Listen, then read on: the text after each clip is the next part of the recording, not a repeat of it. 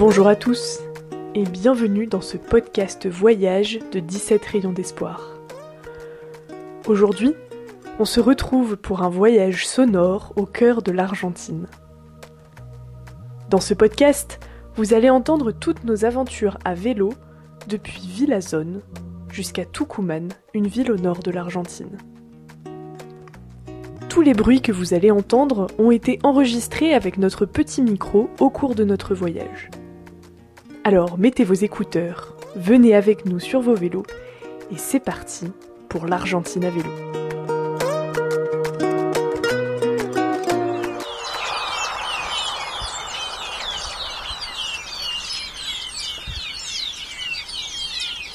On traverse la frontière entre la Bolivie et l'Argentine en juin 2023. Donc à ce moment-là, ça fait déjà 8 mois qu'on voyage, donc on commence à être un peu fatigué, et on pense de plus en plus à notre retour. Dans nos discussions, on parle de la vie qu'on aura de notre retour en France. Mais pourtant, on n'est pas encore arrivé, puisque euh, en juin 2023, il nous reste encore deux mois avant euh, notre départ euh, en avion du continent sud-américain. Et on a un objectif, c'est d'aller dans une ville qui s'appelle Salta, qui est donc en bas de la cordillère des Andes, donc il y a une vallée à descendre pour atteindre cette ville. Mais très rapidement, on se rend compte que cette ville est trop proche. Euh, c'est-à-dire que l'objectif n'est pas assez ambitieux par rapport au temps qu'on a, et donc euh, on traîne, on joue la montre, euh, on dort de moins en moins en bivouac et de plus en plus à l'hôtel. on fait des étapes de plus en plus courtes et c'est pas très satisfaisant parce qu'il nous manque un peu un objectif qui nous encourage à avancer. Pour se replonger un peu plus dans l'aventure, on décide d'allonger notre itinéraire. La seule contrainte, c'est qu'on a besoin d'arriver dans une grosse ville pour pouvoir ensuite prendre un bus et aller jusqu'à Buenos Aires. Mais du coup, en regardant la carte, on se rend compte que c'est plus compliqué que prévu. L'Argentine, c'est tellement grand et tellement peu dense qu'il y a peu de grandes villes. Et si on veut aller plus loin que Salta, là pour le coup, il faut faire beaucoup de kilomètres. En conséquence, on regarde et on essaye de voir ce qui sera le mieux pour nous. Et finalement, on décide d'aller jusqu'à Tucumán, qui est une ville pas très loin de Salta, mais pour l'atteindre, il faut refaire 1500 mètres de dénivelé, et ça, c'était pas prévu.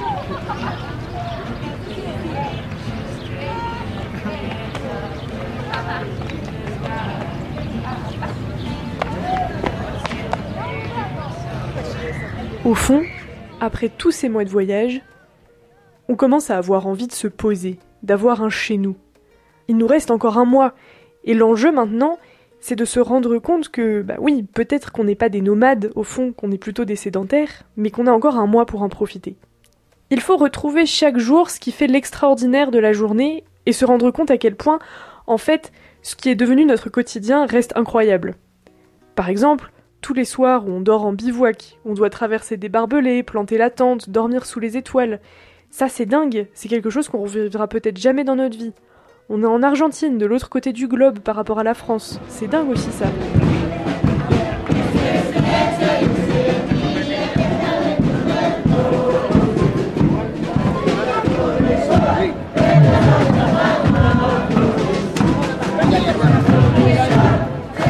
Ce moment, il y a des manifestations en Argentine.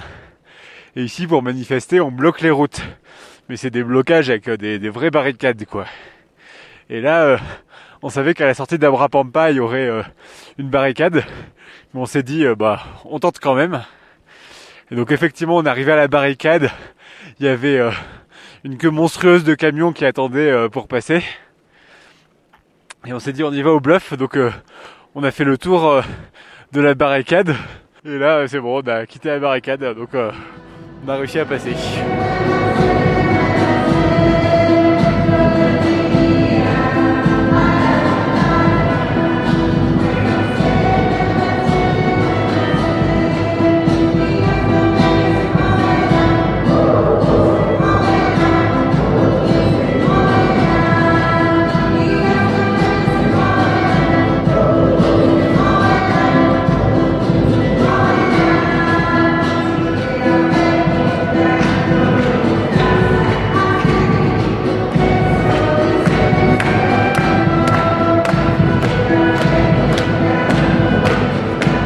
Semaine, on va faire que descendre puisqu'on va être euh, le long d'une vallée pour euh, aller des montagnes jusqu'à la plaine en Argentine.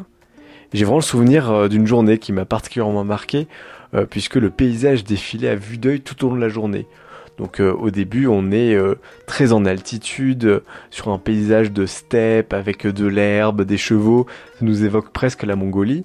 Puis on descend, on descend. Là, on voit de plus en plus d'arbres qui arrivent, de plus en plus de végétation, euh, beaucoup de cactus, des cactus parfois immenses, et la végétation qui se densifie. Et puis on continue à descendre, et là on arrive dans une jungle, mais vraiment une jungle très dense, très touffue, un peu plus humide. Euh, et on continue, on continue, on sort de la jungle et là on arrive vraiment dans la plaine très très plate euh, qui s'étend à perte de vue avec euh, des champs de canne à sucre.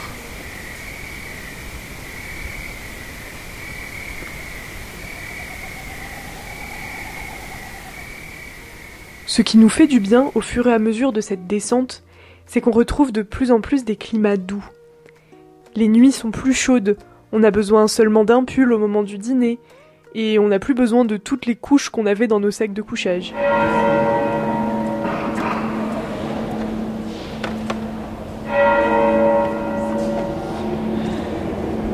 Il y a une question qu'on nous pose souvent, puisqu'on est ensemble euh, pendant une année entière euh, tous les deux, de quoi on discute tous les jours? Et c'est vrai que euh, on est quand même l'un avec l'autre 24 heures sur 24 pendant une année. Alors bien sûr, il y a des moments où on fait des rencontres, euh, on est avec d'autres personnes, mais au quotidien, on est toujours l'un avec l'autre. Et en fait, euh, et ben souvent à vélo, quand on arrive à être côte à côte, parce que des fois on est obligé d'être l'un derrière l'autre à cause des voitures, on va discuter de ce qui s'est passé la veille, on va chanter parfois, on va faire des blagues, on va discuter de ce qu'on veut manger le soir ou d'éléments de la vie quotidienne. On va aussi penser à l'avenir, à notre retour en France. Même après un an, on s'ennuie jamais et on continue à avoir plein de choses à se raconter. Forcément, au cours d'un voyage comme ça, il y a eu quelques disputes. C'est pas la partie dont on parle le plus, parce que c'est quand même pas ce qu'il y a de plus rigolo dans un voyage, et c'est pas hyper sexy. Mais au quotidien, forcément, il y a des tensions, et c'est pas facile d'être toujours euh, l'un avec l'autre. Mais on s'est rendu compte au fur et à mesure qu'en discutant beaucoup, en exprimant ce qu'on ressentait à tel ou tel moment, ça nous aidait à prendre soin l'un de l'autre, à savoir quand est-ce que l'autre est plus vulnérable, quand est-ce qu'il a besoin d'aide, à savoir quand est-ce que soi il faut lâcher prise. C'est pas facile, hein, mais on a eu l'impression de vachement progresser sur ce sujet. Ce qu'il faut bien comprendre, c'est qu'on s'était dit dès le début du voyage que la priorité c'était euh, nous, notre couple, que si jamais euh, il fallait interrompre notre projet, changer complètement de projet au milieu parce qu'on avait des problèmes dans notre couple, on le ferait. Ce voyage, c'est vraiment notre projet commun, un projet de tous les deux. C'est pas l'un de nous deux qui avait ce rêve depuis qu'il était tout petit et qui a embarqué l'autre dans cette aventure. Non, non, c'est vraiment quelque chose qu'on a construit ensemble et qu'on a voulu ensemble. Et un moment, on en discutait et on s'est rendu compte que finalement, l'un comme l'autre, on n'aurait jamais pu partir si on n'avait pas été deux. Moi, je sais très bien que si j'avais été toute seule, je pense que l'idée, j'aurais pu l'avoir. Je serais arrivée jusqu'à Dakar et puis une semaine après, je me serais dit mais qu'est-ce que je fous là? Et je serais repartie. Et moi, je sais que sans Astrid, pareil, euh, j'aurais pas tenu, j'aurais pas réussi à faire cette aventure. Ahora sí, lo que no sé decirte es si, si llegan ellos o llegan los descendientes. Eso sí. Sí. Eso sí que no sé decir. Pero son migratorios. Un año o dos, tres años. Sí, sí, sí. Bon, là, ça fait trois jours qu'on est sur une énorme côte. Euh, je pense que c'est euh, la dernière immense côte de notre voyage, mais euh, la, la, plus grande qu'on ait jamais faite, 1500 mètres de dénivelé à peu près du bas jusqu'en haut. Et, et, au sommet, il y a un col qui s'appelle El Infernillo, le petit enfer, et on nous a expliqué que ça s'appelait comme ça parce qu'il fait tellement froid que c'est un petit enfer là-haut. Voilà, donc ça va être drôle. Il y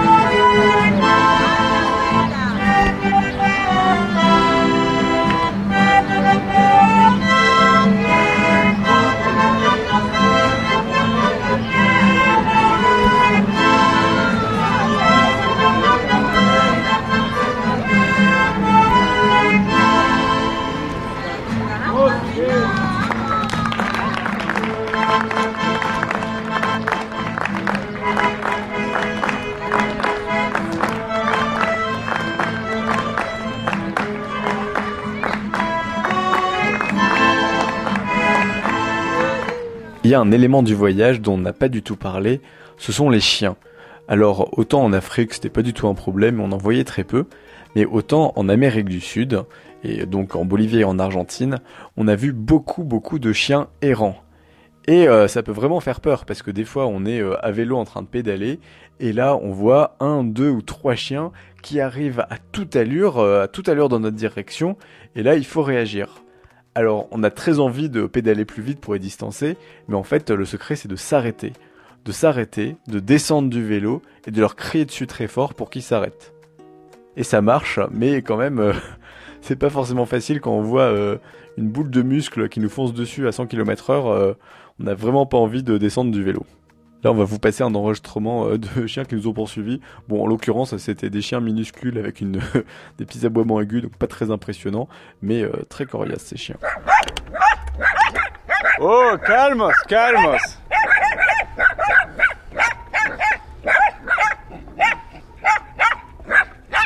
Oh Mais tous ces chiens errants on s'est rendu compte petit à petit qu'en fait, ils avaient surtout envie d'affection. Un soir, par exemple, on bivouaquait euh, dans un champ. Et là, alors qu'on plantait la tente, il y a un gros toutou qui est venu vers nous, mais euh, une belle bête hein, quand même, hein, il était assez gros, et qui en fait euh, voulait pas du tout nous déranger, il était juste super content qu'on soit là, et il a passé toute la soirée avec nous. Et puis au moment d'aller se coucher, il nous a suivis, il s'est posé devant la tente, et le lendemain matin, quand on s'est réveillé, il était toujours là. Il avait monté la garde devant la tente toute la nuit. C'était un peu triste de le laisser, mais bon, on pouvait quand même pas l'emmener avec nous sur nos vélos.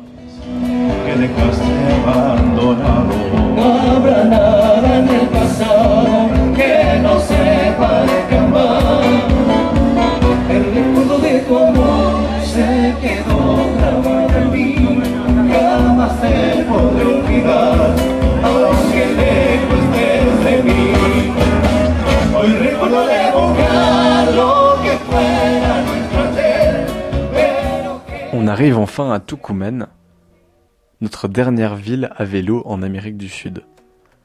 Finalement, l'arrivée euh, n'est pas aussi émouvante qu'en Afrique, puisqu'on sait qu'on va encore pédaler un tout petit peu 15 jours entre Londres et Paris, et donc euh, on sent pas, euh, on n'a pas l'impression d'être arrivé au bout de notre aventure. À Tucumán, il faut trouver une solution pour nos vélos. Notre avion décolle de Buenos Aires deux semaines après, et nous, entre-temps, on veut aller faire du tourisme. Alors au début, on essaye de prendre nos vélos avec nous, mais on apprend que les compagnies de bus ne peuvent absolument pas prendre euh, les vélos dans la soute. Et donc, euh, en fait, on va les poster. Il y a un système en Argentine de poste, euh, vraiment pas cher, où on peut déposer des colis bah, très encombrants, puisque c'est quand même deux vélos emballés qu'on poste et qui sont envoyés par camion à Buenos Aires, et on a 15 jours pour les récupérer. Et c'est ce qu'on fait en croisant fort les doigts, et finalement, on arrivera à bien les récupérer à Buenos Aires en bon état.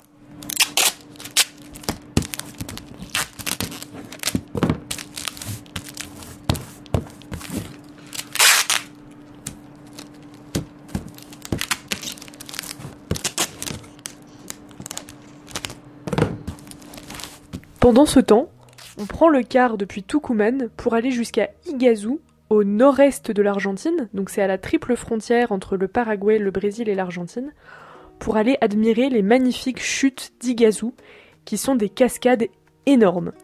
On en avait entendu parler depuis longtemps et on s'est dit que tant qu'à être sur le continent sud-américain, autant en profiter pour aller les voir.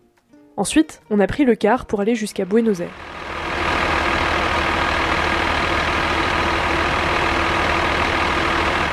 Et nous voilà arrivés à Buenos Aires, la capitale de l'Argentine.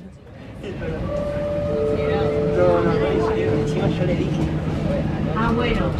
Estación Catedral. Combinación con líneas A y Estación Catedral. Próxima estación, Tribunales.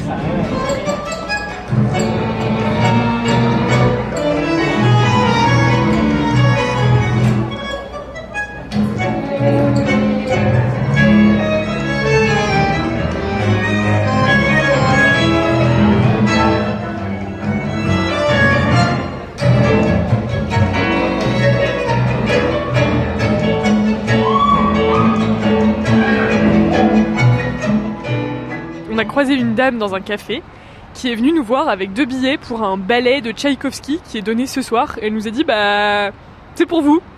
Euh, voilà, prenez-les. Et en fait, euh, on sait pas trop d'où ils sortent. On croit que c'est le chef d'orchestre qui lui a donné. Il faut fallait qu'elle les donne à qui elle voulait.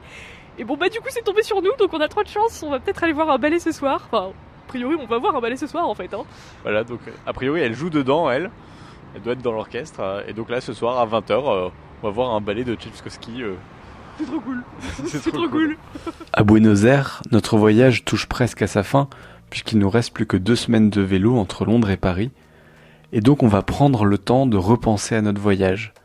Tous les deux, on va se re-raconter tout ce qui s'est passé depuis notre départ de Dakar, et on va trier nos souvenirs, les ranger dans les surprises, les peurs, les tristesses, les colères, les joies. Ça nous permet de nous remémorer ce qu'on a vécu et de faire un peu le tri dans nos émotions pour être prêt à rentrer en Europe. Par exemple, une joie que j'ai notée qui m'a marqué, c'est une discussion qu'on avait eue avec des Boliviens dans la rue, dans une ville qui s'appelle Wari, autour d'un petit déjeuner happy avec pasteles.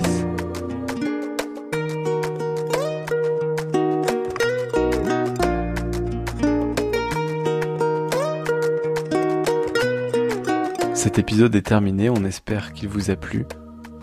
On remercie encore beaucoup François Derrida pour la musique qui accompagne cet épisode. Si vous avez des questions ou si vous voulez nous contacter, n'hésitez pas à utiliser l'adresse email qui est en description de ce podcast. À bientôt!